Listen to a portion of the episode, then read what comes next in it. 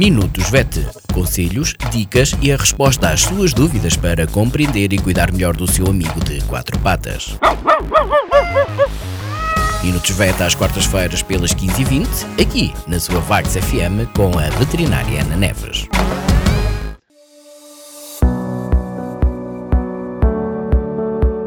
Boa tarde a todos, o meu nome é Ana Neves, sou médica veterinária na Clinic Zoo, Clínica Veterinária de Vagos. Bem-vindos a mais uma rubrica Minutos VET. No seguimento da semana passada, esta semana vamos uh, voltar a falar de dor.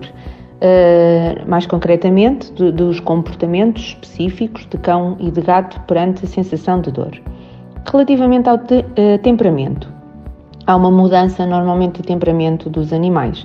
Alguns tornam-se mais tímidos e afastam-se, animais normalmente muito sociáveis têm tendência a afastar-se e evitar o contacto com os dores, com os donos e com outras pessoas e podem inclusivamente tornar-se mais agressivos, sendo que esta agressividade uh, direcionada a quem se aproxima do, do cão ou do gato uh, é utilizada como uh, forma de evitar a manipulação e aumentar a sensação de, de dor.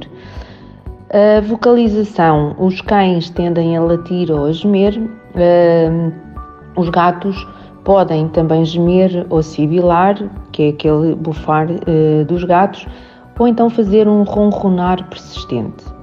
O ronronar que normalmente os gatos fazem quando estão confortáveis, podem fazê-lo também em situações de, de dor, como forma de se tentar confortar.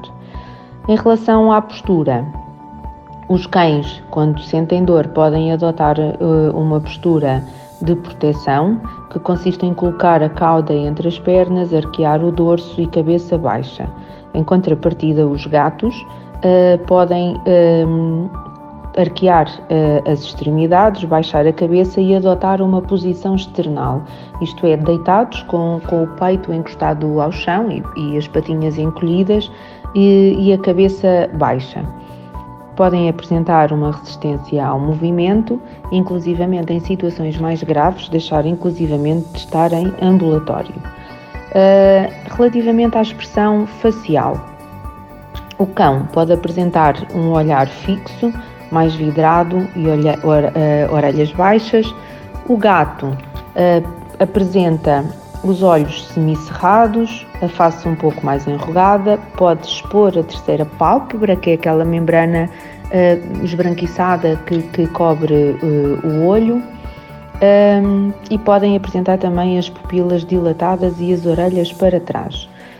Podem ficar, quer os cães, quer os gatos, mais, mais uh, pálidos, uma vez que a dor provoca contração dos vasos sanguíneos pode haver alterações nos hábitos de higiene.